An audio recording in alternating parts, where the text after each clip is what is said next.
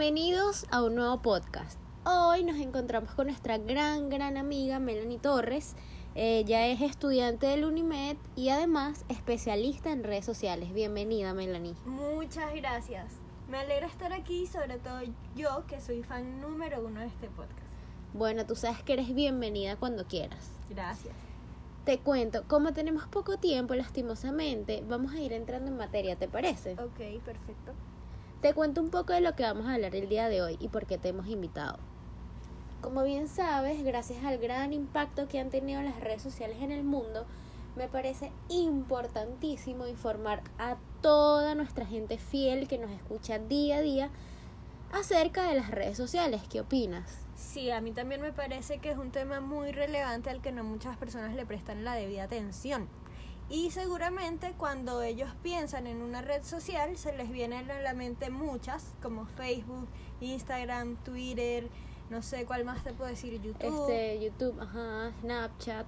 Claro, exacto. Pero realmente, ¿cuál es la definición exacta de las redes sociales? Bueno, son un fenómeno, o mejor dicho, un medio de comunicación que nos permite interactuar con una persona o un grupo de personas, grande, pequeño, mediano, eh, no importa la cantidad. No, y además, bueno, o sea, instantáneamente. Exactamente.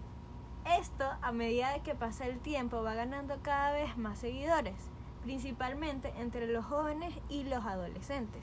Sí, es verdad, es verdad. O sea, ellos son los que están en tendencia ahorita con la tecnología. Sí, por supuesto. Es que mira, son ellos los primeros consumidores en todo esto de las redes y generalmente los que hacen que funcione. No de manera literal, pero sí, ya que son ellos los que sienten la mayor necesidad de comunicarse con su alrededor.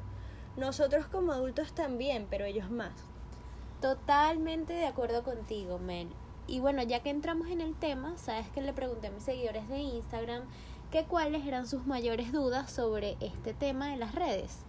Y bueno, hice una pequeña lista con las cinco preguntas más frecuentes. Ok, a ver cuáles serían, ya me las imagino.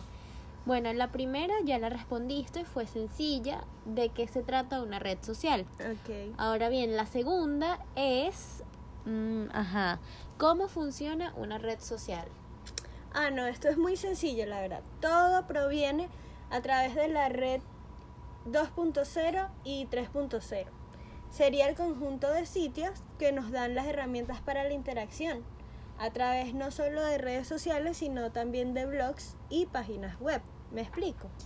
Mm, Más o menos, no es tan sencillo como dijiste. Calma, calma, sí es sencillo, mira.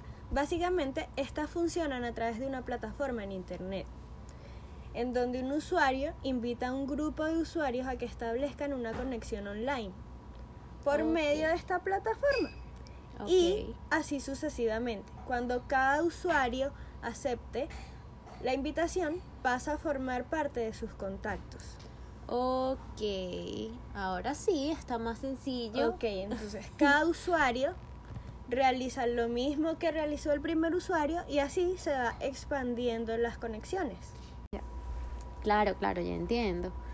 Bueno, la tercera pregunta vendría siendo más como un consejo para nuestros seguidores que me han estado diciendo y preguntando, Leo, ¿en cuál red social puedo crecer como influencer? Sabes que eso está de moda. Sí, Leo, ¿por cuál red puedo encontrar trabajo más fácil? Y, Ya. ¿sabes? Sí. Sí, eso es muy común y por falta de conocimiento la gente se frustra al no lograr su objetivo. Sin embargo, eso va a depender mucho del tipo de red social que necesiten o que estén utilizando en ese momento. Por ejemplo, si es para buscar trabajo, no es ideal que uses, por ejemplo, Instagram, porque las más ideales serían las redes profesionales. ¿Por qué?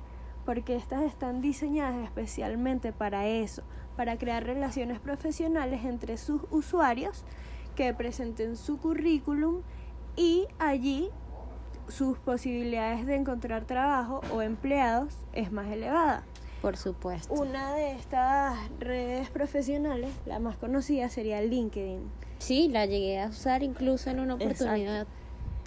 Bueno, claro, ahora, si tus intereses son distraerte, ver videos, pasar el rato, me imagino que la red varía, tus necesidades son distintas. Sí. Entonces, ¿qué tipo de red social sería ideal para ello? Bueno, para entretenerte, las más indicadas son las de entretenimiento, ya que el objetivo principal no es la relación entre las personas, sino el consumo de contenido.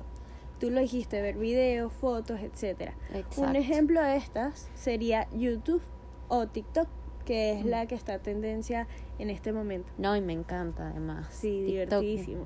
Demasiado bueno. Ahora, si mi objetivo fuese relacionarme con las personas, porque bueno, se supone que de eso se tratan las redes sociales, ¿no? Ya, ya, no, claro, el objetivo de todas siempre es relacionarnos, pero hay unas que están más enfocadas en eso que en otras, como es el caso de Facebook. Otro ejemplo sería más, a ver, Messenger. Vale. Está enfocada justamente En en, que las personas se relacionen. Otro tipo de redes también serían las redes sociales de nicho. Son las menos conocidas, pero son las que están dirigidas a un grupo de personas en específico, como por ejemplo TripAdvisor o Goodreads. Ok. Y la última pregunta, que en verdad vendrían siendo dos, es que cuáles son las ventajas y cuáles son las desventajas de las redes sociales. Ok, bueno, hay infinitas ventajas para todo el mundo, incluyendo también a las empresas o a los negocios. Como ya hemos hablado antes, algunas de ellas serían que facilitan la comunicación entre las personas, sin importar su culto o físico o distancia. Eso no importa. Sí. Las personas también se mantienen mucho más informadas de lo que pasa en el mundo, ya que pueden acceder a una gran cantidad de información y recursos. Es una buena forma de distracción, Súper. las empresas pueden conocer un poco más a sus clientes y publicitarse, además de generar más ingresos. Y, bueno, muchas otras. Pero bueno, como todo, también tiene sus desventajas. Efectivamente, y unas de las más peligrosas sin duda son la adicción a ellas, el exceso de información personal, el ciberacoso, el posteo de información falsa que hoy en día en Venezuela Oye, sí. es... De verdad que eso de la información falsa me pasa mucho. De verdad que uno se recarga tanto que llega a ser hasta estresante. Sí. Y bueno, por más que sea, eso perturba nuestra salud mental. Sí, es que hay que tener mucho cuidado porque nos conectamos tanto, tanto, que al final nos desconectamos del mundo real.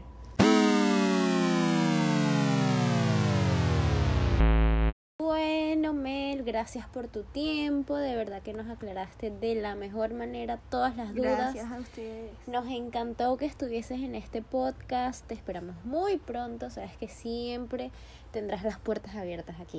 Gracias, gracias. No, vale, gracias a ustedes por invitarme. Me encantó mucho estar aquí también. Para mí fue un placer. Y bueno, nada, espero verlos pronto.